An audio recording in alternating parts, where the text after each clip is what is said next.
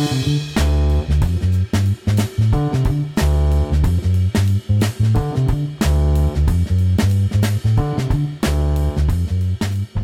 Olá, bem-vindos a mais um podcast da agência PBR. Eu sou Gustavo Galdardi. Dessa vez eu converso com o Christopher Vlavianos, que é presidente da Comerc Energia, e com a Ana Carla Petit, que é presidente da Megawatt. O programa hoje está um pouquinho diferente, ele foi gravado no escritório da Megawatt em São Paulo. A PBR foi convidada a participar do lançamento da plataforma, que é uma plataforma de dados e informações para o setor de energia. Ana Carla explica um pouco melhor no programa como funciona. A gente conversou bastante sobre a integração entre os setores de gás e energia e o ambiente de negócios para investimento, principalmente em novas usinas termoelétricas. Durante o programa também é citado um estudo da Megawatt mostrando uma relação entre a capacidade de geração do sistema elétrico brasileiro e a economia. E o acesso a esse estudo está aí na descrição do podcast. E claro, lembrando que todos os nossos episódios estão disponíveis em epbr.com.br podcast. Estamos também em todos os aplicativos e agregadores. É só você procurar por Agência PBR que você vai encontrar aí todo o nosso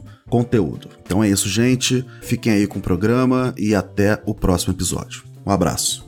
Bom, acho que a gente pode começar essa conversa, Christopher, falando sobre a recente iniciativa do governo de iniciar uma articulação entre os setores de gás e de energia. Vocês atuam principalmente na área de comercialização de energia, não é isso? Exato.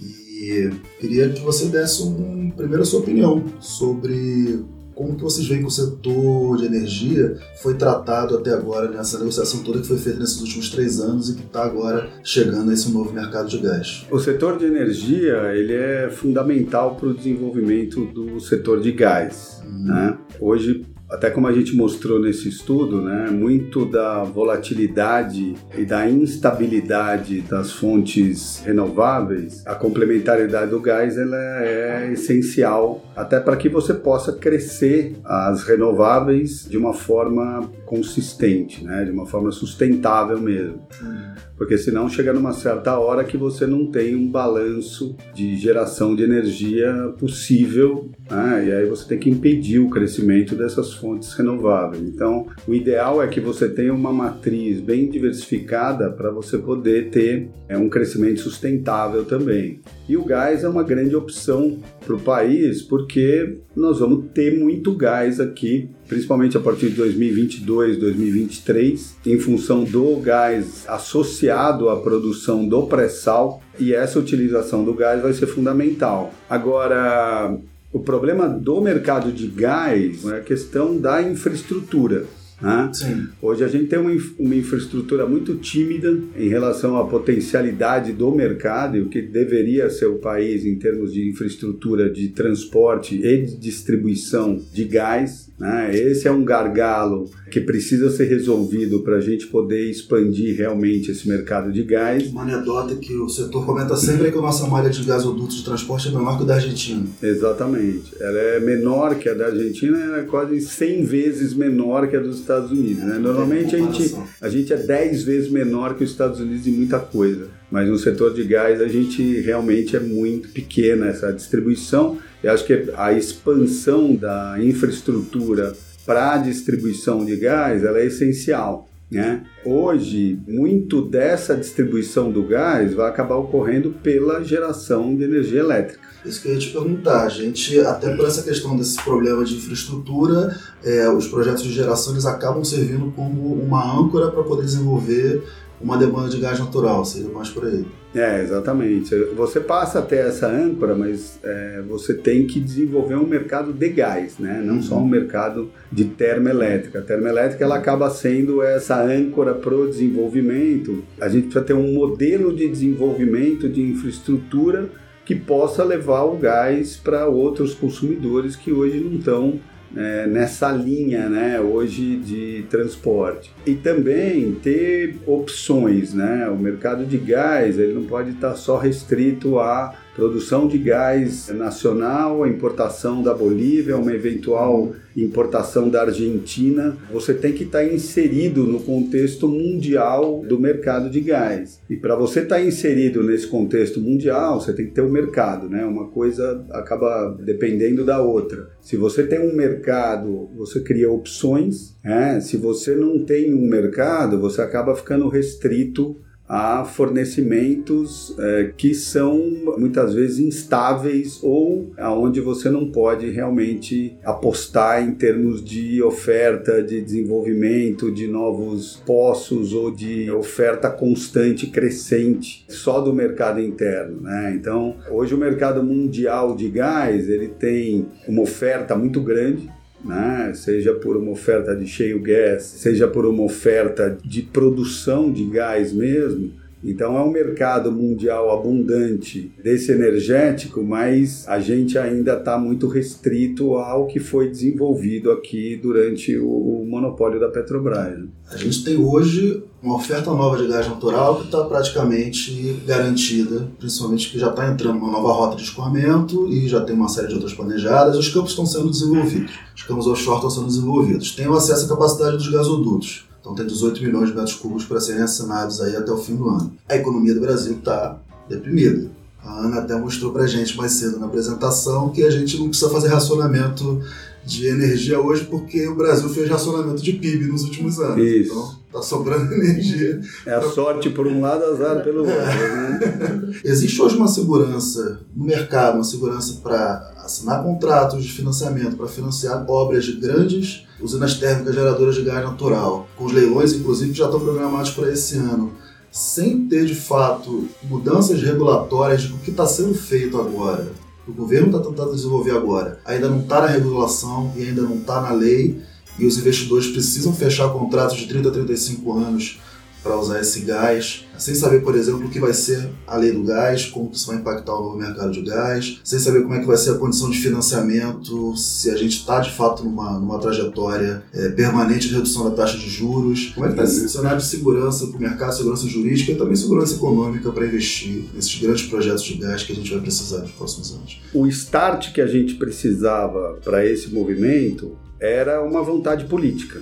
Né? Se a gente não tivesse uma vontade política de desenvolvimento do mercado de gás, a gente não ia nem começar a ter qualquer análise ou qualquer possibilidade de desenvolvimento desse mercado. Né? Então, fazer com que a Petrobras deixasse de ter o um monopólio, é, que ela se comprometesse a vender ativos e a gente começar a ter hoje empresas que investem em gasoduto de transporte e outras empresas interessadas em aumentar a malha de gás, a importação de gás, esse movimento é essencial, porque sem uma vontade política nada disso teria acontecido. Né? A gente já está amarrado ao investimento de uma empresa estatal que é, de uma certa forma, seria o único gargalo desse crescimento, porque você ia ter que ter com todos os investimentos lastreados na capacidade da Petrobras de investir.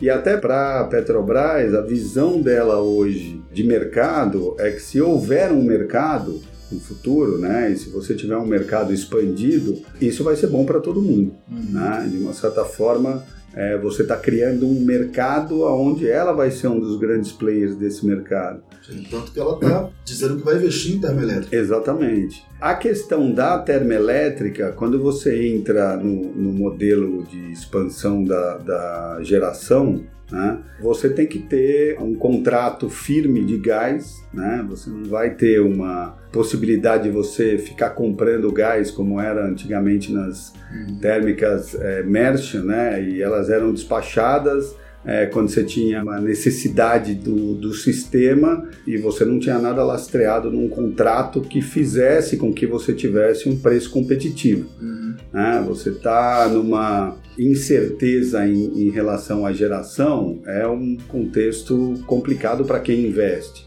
No fim das é. contas, a segurança do sistema caía no bolso do consumidor. Exatamente. Então, a discussão muito no começo era assim: nós vamos colocar térmica na base né? Nós vamos melhorar a situação dos reservatórios, colocar a térmica na base, deixar as térmicas mais flexíveis e você ter um contrato firme de gás, pelo menos que dê um respaldo para você amortizar esse investimento. Esse movimento começou já. Né? Você tem esse movimento já sendo feito, algumas empresas estão investindo em térmica já com uma capacidade já destinada ao mercado e a gente tem muita térmica hoje no país é, muito ineficiente né? térmica a óleo, que não devia mais estar, de uma certa forma, aí, com toda essa opção que a gente tem de renovável e de gás, essas térmicas a custo né, acima de R$ 1.200, R$ 1.300 por megawatt-hora não deveria estar sendo despachada num, num momento de, de redução de nível de reservatório.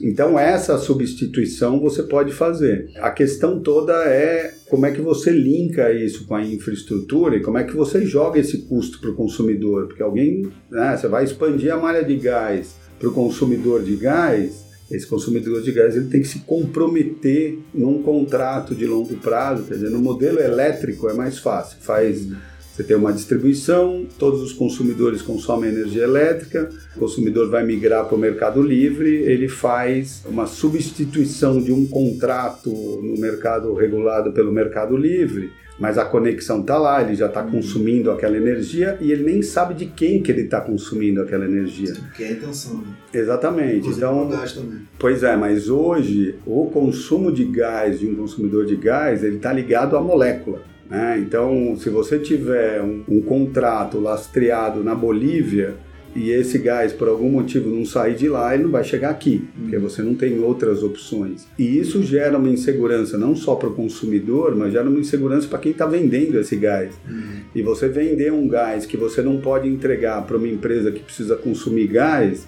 de uma certa forma você está comprometendo a saúde e o futuro da empresa.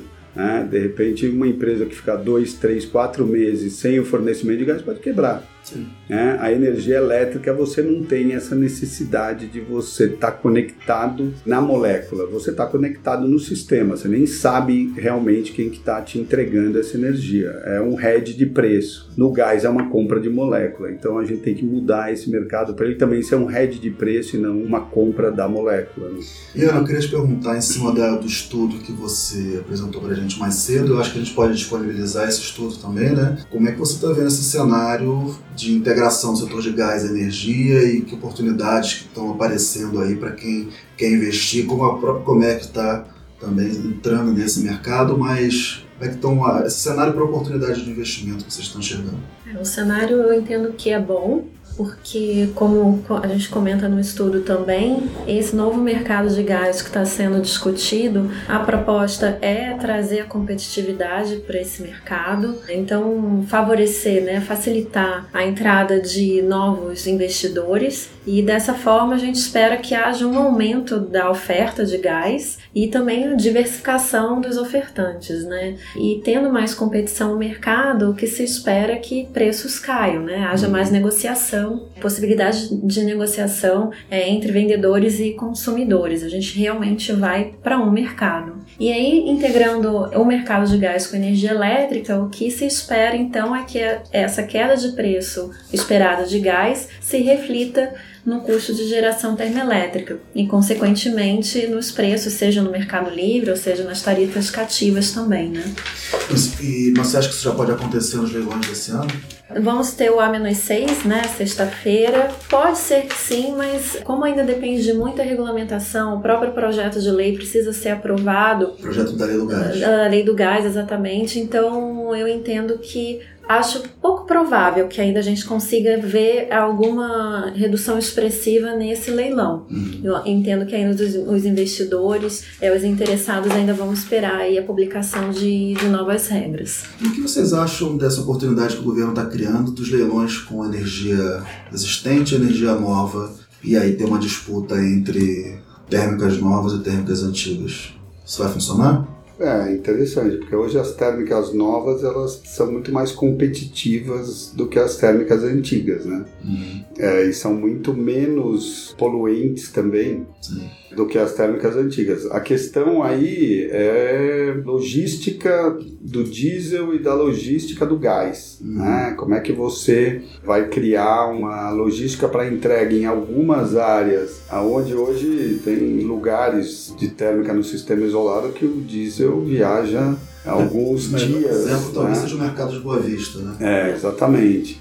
Então, a hora que você cria esse mercado mais competitivo e um mercado mais eficiente, né, também em termos de emissão, você tem uma, um balanço positivo, porque né, a gente gerar térmica óleo né, quase que racional. Hoje é, é, o caminho de todos os países é diminuir carvão e, e óleo. Tem cabimento em 2019, a gente ainda está planejando a expansão da, da, geração a carvão no Brasil? É, é uma, é, uma, é, é uma discussão complicada. Eu acho que a gente tem outras opções mais interessantes além do carvão. Lógico que você tem regiões, né? Onde essa pressão é grande também, até por uma questão de, de desenvolvimento, de desenvolvimento regional. É um recurso disponível, é, né? É, e, e aí é, tem que ser a lógica né, da tecnologia. Se você pode até fazer uma térmica a carvão que seja eficiente, que tenha muito filtro, não seria igual uma térmica a carvão do passado. Assim como uma usina termoelétrica a gás também não é o mesmo modelo de uso, mas... É, uma, é... é uma questão de conseguir viabilizar os projetos ou o carvão de fato ele é ainda mais barato que o gás? Depende do lugar, né? Se você tiver uma região onde você tem abundância de carvão, de uma certa forma você vai ter uma competitividade grande. A gente não tem um carvão com uma qualidade muito boa, né? A gente tem regiões que tem é, uma produção de carvão que poderia ser usada para é, geração de energia mas comparado com a qualidade do, do carvão de outros países, a gente tem uma, uma qualidade um pouco inferior aí. Então, é difícil dizer se aqui, naquele lugar, naquela situação, com aquela dependência regional ali, se aquilo se viabiliza ou não. Pode ser que seja para aquele ponto específico. Mas se a gente olhar para o país de uma forma global, a gente não deve ter crescimento de geração térmica a carvão. Né? Entendi. Bom, Ana, explica para a gente como é que vai ser o trabalho da Megawatt. Você vai cuidar da parte da consultoria, das análises técnicas, né? Exatamente. É, a gente na Megawatt vai ter essa parte de consultoria que é tocada então pela equipe técnica, uma equipe formada por engenheiros, meteorologistas, então que já são bastante estudiosos do setor e também vai, vai produzir parte do conteúdo que vai para a plataforma também, né? E que vai permitir o debate da comunidade, a troca de ideias. É, então é um trabalho técnico, mas que a gente quer que seja bastante difundido, que as pessoas gostem de ler, né? A gente também tem uma preocupação com a estética da informação muito grande uhum. e fomente aí o debate no setor. Bacana. E o acesso está livre a partir agora do mês de outubro, é isso? Exatamente. Exatamente. Tá certo, gente. Obrigado. Se querem deixar algum recado final, quer dizer mais alguma coisa? Pra se entrarem na plataforma e cadastrar na, se cadastrar na Megawatt. É, e dar feedback pra gente, pra gente poder melhorar a plataforma para eles mesmos, né?